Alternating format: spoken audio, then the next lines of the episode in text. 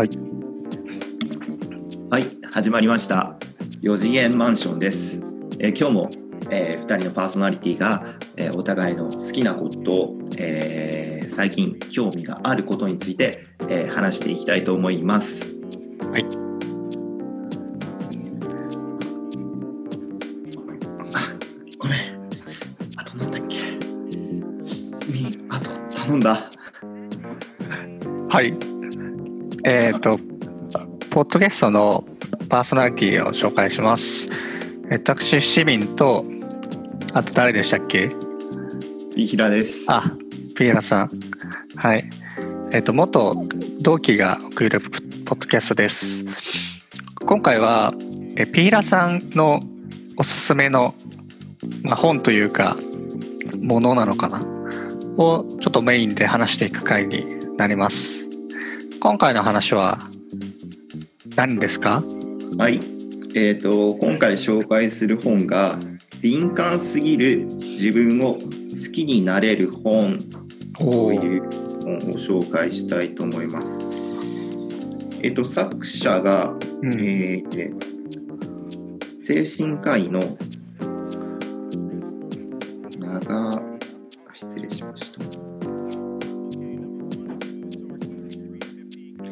長沼先生ですね。長沼先生ということが人が書いた本です。おはい。これはですね、えー聞いたこと聞いたことあるかわからないんですけど、HSP という、はい。えー症状というかうん。性質気質について書かれた本です。うん。市民は HSP って聞いたことありますか？ないですね。?HSP っていうのは Highly Sensitive Person の略です。あれはね、パーソンが今、ちょっと、ごめん。あの、あの英語は全然話せないんだけど、発音にだけはすごくあ自信があるから、それが漏れ、漏れて発音全振りの？ああ、はいえ、はい。日本語で言うと何なんですか？まあ、あの、敏感な気質っていうふうにまあ直訳できる。敏感な気質？はい。知覚、知覚過敏的な？知覚過敏。知覚過敏は、知覚過敏は歯の症状だよね。うん。あれも、でも、そこは関係なくはない。あ、関係なくはない。なくはないですね。まあその敏感な気質っていう敏感なことっていうのはそのうん。人との関係において敏感なこともそうだし食。べるものうん。飲むもの味覚に関してもそうだしうん。もういろんなことですいろんなことに対してちょっと感覚が過敏なんですよね。あなるほど、なるほど。うん、でこの HSP っていうのがうん。初めて提唱されたのが1966年。で、えーアメリカのアローン博士によって提唱されました。で驚きなのがどの社会においてもうん。この HSP が15から20%いる、まあ、約5人に1人が HSP というふうに言われています。えー学校であっても、その会社で会社であって。はい。さらに言えばどうも人間だけじゃなくてうん。他の動物においてもうん。5匹に1匹は HSP の気質があるっていう研究も、え。ー、うん、動物、し社会性を持つ動物？社会性を、うんうん、群れであの過ごすやつら群れで行動する動物だと思う、うん。一匹狼は一匹狼がじゃあ10匹いたらそのうちの1匹は HSP それとも1匹狼はカウントしない？そこはどうなんでしょうね。ちょっと私わからないです。ああ1匹狼はちょっと。狼。ももしかしたら HSP いるかもしれない。あーああとその社会生活の中で芽吹くものってわけでもないかもしれないものというよりはもともとああ気質だから。一匹狼でもその気質として持ってる可能性はあるってことか。持ってる可能性はありますよね。うーん。うん。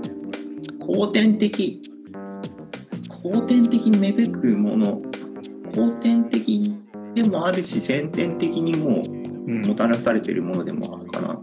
うん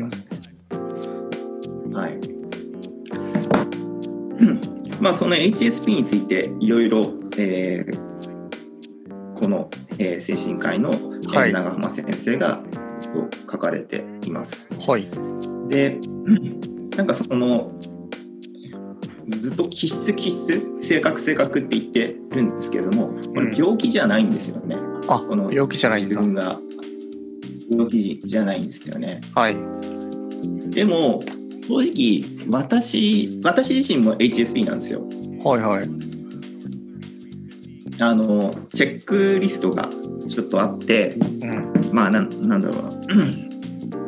この本にもあったんですけれどもそのチェックリストをこう見ていく中で何何個ある、る何個あるんですか？チェックリストは。チェックリストね。10 15個あったな。あ結構あるんですねうん。したねちょっとパッとごめんなさい。今開けないんですけれども。はい。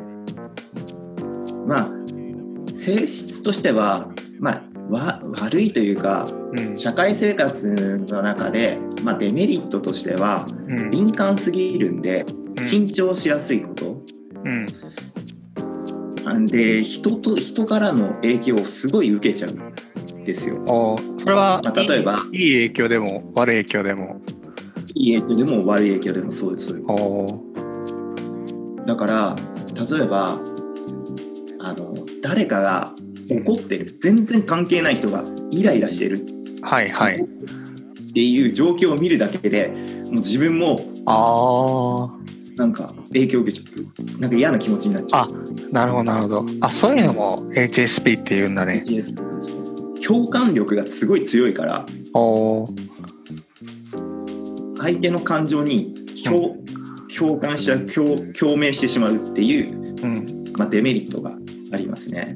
へえうん、で人前に立つとやっぱ立つとうん。緊張してしまう、人前に立つと緊張しちゃう。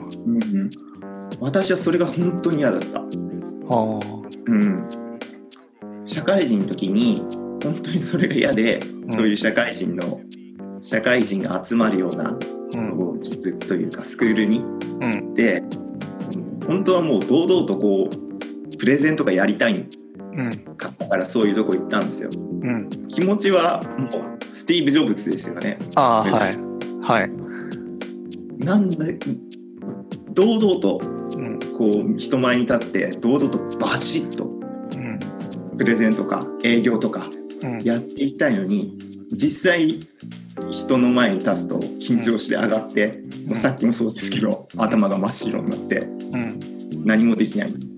そういう自分が嫌でうん。あのそういう自分を変えたくてはい。いろいろやってきたんですけど、まあ、なかなか変わらないんですよね。まあ、あ。変わる人は変わっていくと思うし、まあ、私自身もそこ行ったからいろいろやったから変わってきた部分いい影響もあったとは思うんですけど本質の緊張してしまうこととか、うん、相手から影響を受けてしまうっていうことはやっぱ変わらないんですよね。なるほど。うん、それはやっぱり HSP という気質があるから。うん。うん、でまあ結構長年私その HSP であるっていう、まあ、その時は HSP っていう言葉すら知らなかったんですけど。ああはいはい HSP っていうことも知らなくて長年 HSP であるっていうことをずっと悩んでいって悩んでいった中でこのん長浜長沼先生の「敏感すぎる自分」っていう本に出会って、うん。ある意味この本では HSP の説明書？おあ取り取扱説明書？理解説明書みたいな。うん。そういった役割ですね。うん。読んでいく中で、あすごいわかる。あ HSP、あこれ自分に共共通するな。刺激に過敏に反応することだったり、人の影響を受けやすい。で、まあいいところ直感力があったりひらめきが強いっていうところ。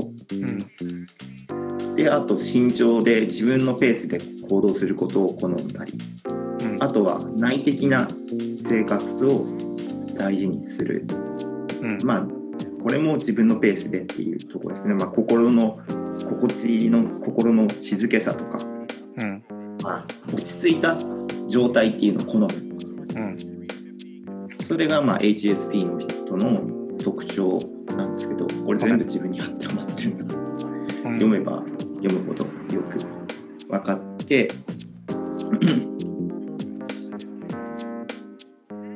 まあでもやっぱりこの HSP 今話してる中で HSP って正直言うと生きづらいんですよね。うん。いろいろこう影響を受けてしまうから、はい。まあ、5人に1人が HSP っていうことはうん。逆に裏裏返せば5人に4人は HSP じゃないんですよね。うん。だからある意味まあことを選ばずに言うならば鈍感な人たちが5人に4人はいるっていう風な感覚を僕なんかも持っちゃうんですよね。うんで社会っていうのはやっぱ結局大多数の方が大多数の人たちが作っているものだから結局 HSP には優しくない社会になってるかなってうん僕は感覚的に感じます。それを今はなんて言うんだろうな。受け入れてる感じなんですか？あ今はそうだね。受け入れてるね。でなるべくまあ例えば緊張しちゃってても、うん。あ今自分緊張しちゃってるなみたいなやつがうん。分かると気持ちが楽になるみたいな。ああそうまさに。うん。そうそう。なんかそうだね自分がそういう緊張しちゃうことっていうのは、自分の心が弱いからだってずっと思ってた。の。おう。うん、だから鍛えればうん。治っていくし経験積んでいけば、うん。慣れていくと思ってたんだけどうん。あそうじゃないんだなって、えー、そういう性質なんだなっていうふうに思ってから楽になった。経験を積んでも変わらないものなんだ。経験を積んでもそうだね。僕はうーん。か全く変わらないってわけではなかったけどうん。他の人と他の人が結構スムーズにうん。できてることっていうのが僕はスムーズに努力してるけどスムーズにできなかったなっていうところは。えー、でも今まさにその先生っていう人前で話すことをやっているじゃないですか、それに対しては辛さとかないんですか、そうだね。まあ私の学校っていうのがまあプライベートスクールうん。っていうところもあって子どもたちも人数少ないし。うん。かうんもう45人とかねそういう子にところで教えるからうんまあ、そういう辛さは少ないかな。だから、なんだろうね、お多いと、子供たち多い前で話すと、やっぱり、ああ20人とかのクラスが1コマだけあるんだけど、それは上がる。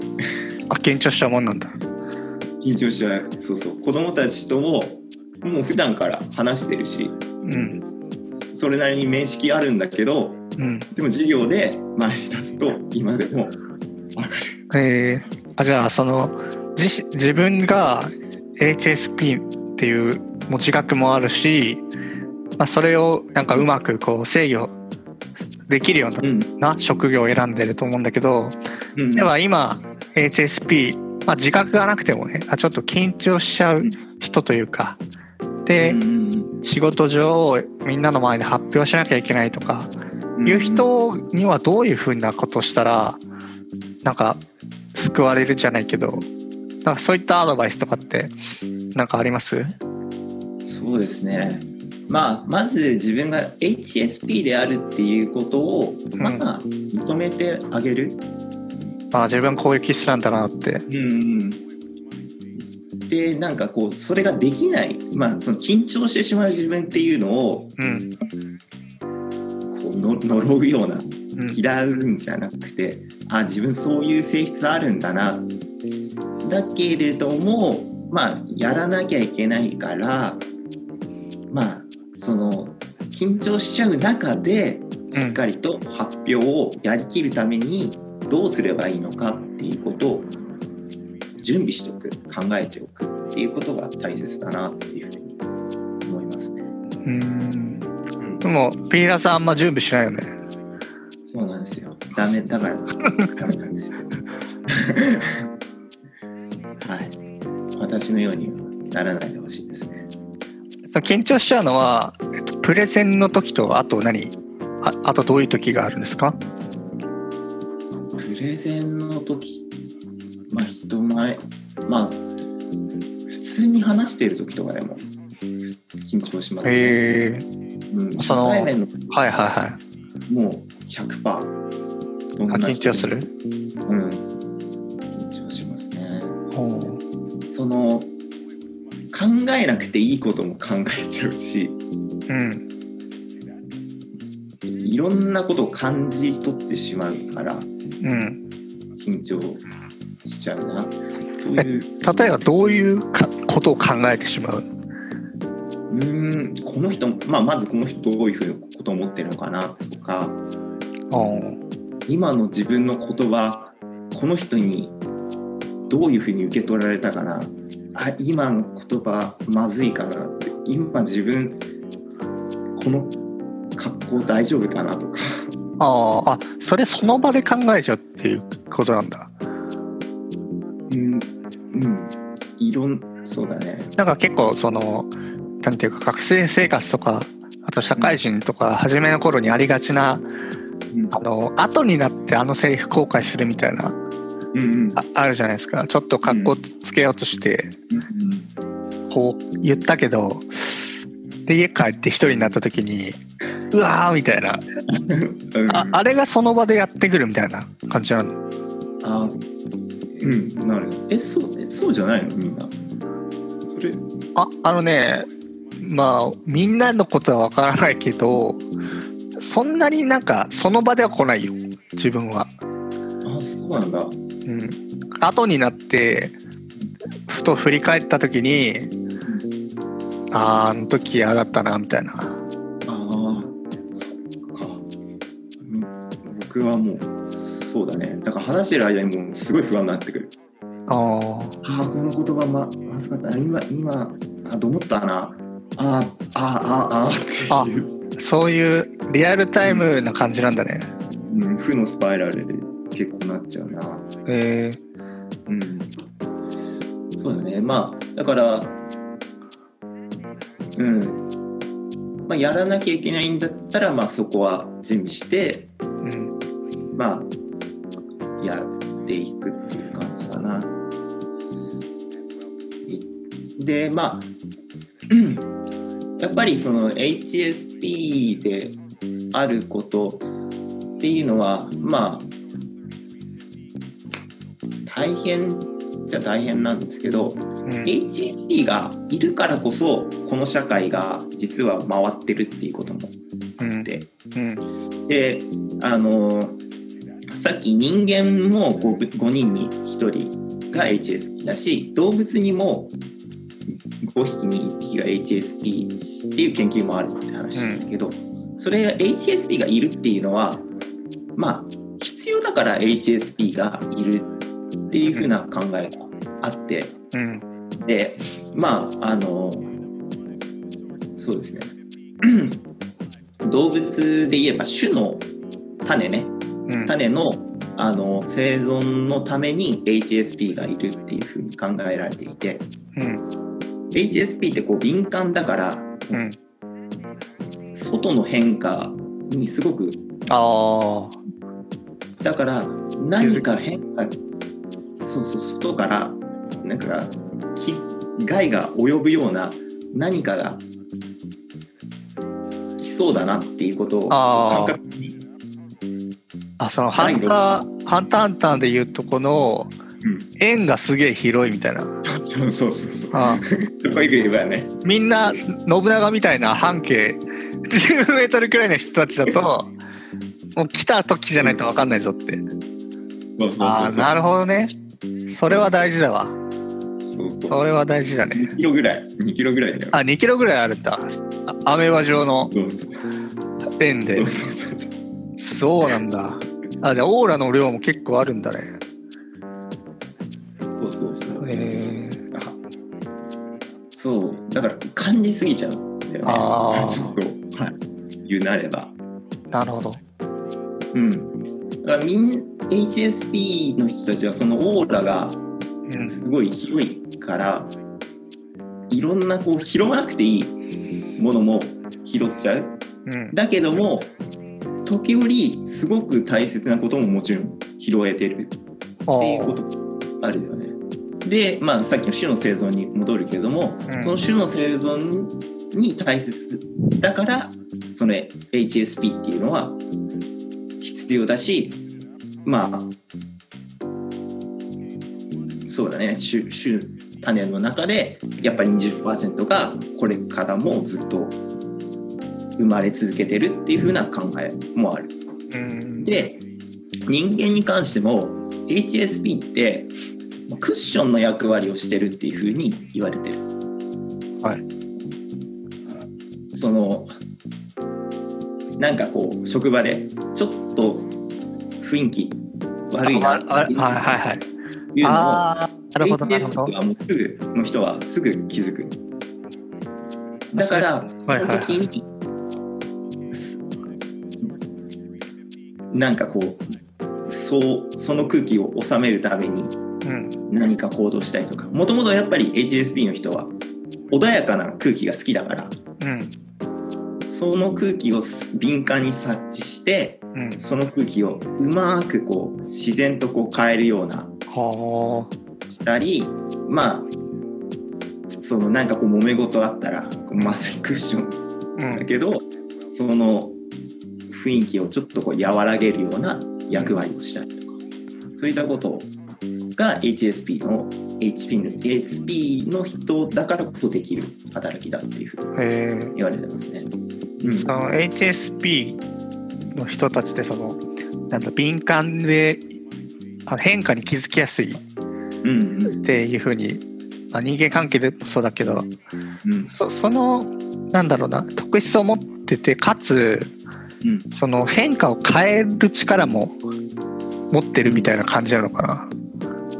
変える力もあ持ってそうだね。持ってるって言っちゃうとすごい能力者っていうあの、感うん、特質系でしょ、じうん。